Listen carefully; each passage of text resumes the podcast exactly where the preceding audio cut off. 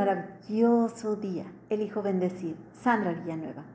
Quien elige vivir conectado al tengo que o debo que, regularmente elige vivir desconectado de sí mismo, de sus propias necesidades, de lo que le rodea, de su familia, amigos, la naturaleza, las bendiciones. Detenerse, pararse, mirar, sentir lo que sucede, abrirse a tomar conciencia del lugar, las personas con las que se está, sobre todo vivir disfrutando el aquí y ahora, gozarlo, enfrentando las situaciones de vida. Te comparto un cuento de Oscar Soria, Los Ahora. Hay una leyenda que cuenta la historia de los ahora. Hace algunas, quizá muchas épocas, los seres humanos caminaban y vivían junto a unos pájaros a los que se les llamaban ahora. Estos pájaros permanecían junto a ellos un día y otro también.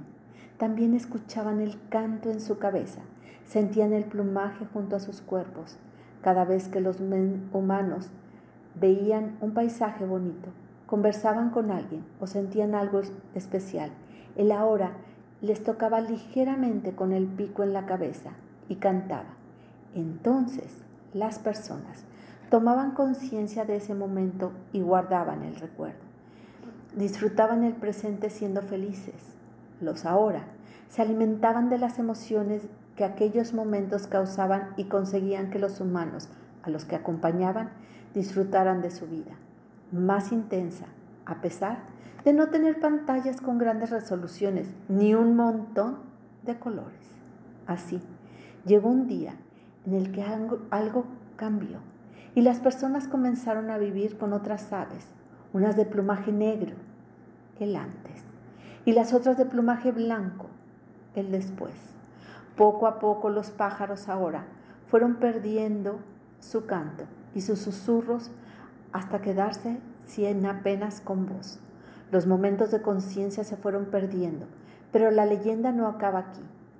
Aunque los ahora no revolotean alrededor o su canto haya perdido fuerza Sigue viviendo en cada uno, esperando que cada uno se haga consciente de cada momento que sentimos y disfrutamos. Algunos dicen que si cerramos los ojos, respiramos hondo y sonreímos, podremos sentir en el corazón y en la mente el canto y el picotazo de los ahora. Cuento de Oscar Soria.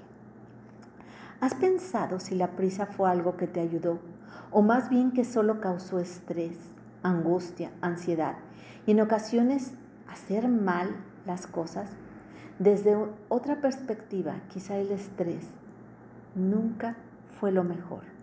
¿Alguna vez has reflexionado cómo se vive al lado de otra persona?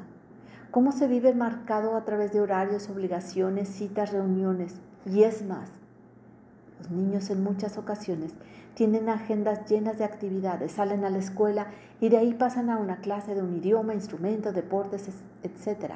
Surge entonces para los padres una frase recurrente, no me da la vida, siempre estoy ocupado, siempre voy de aquí para allá.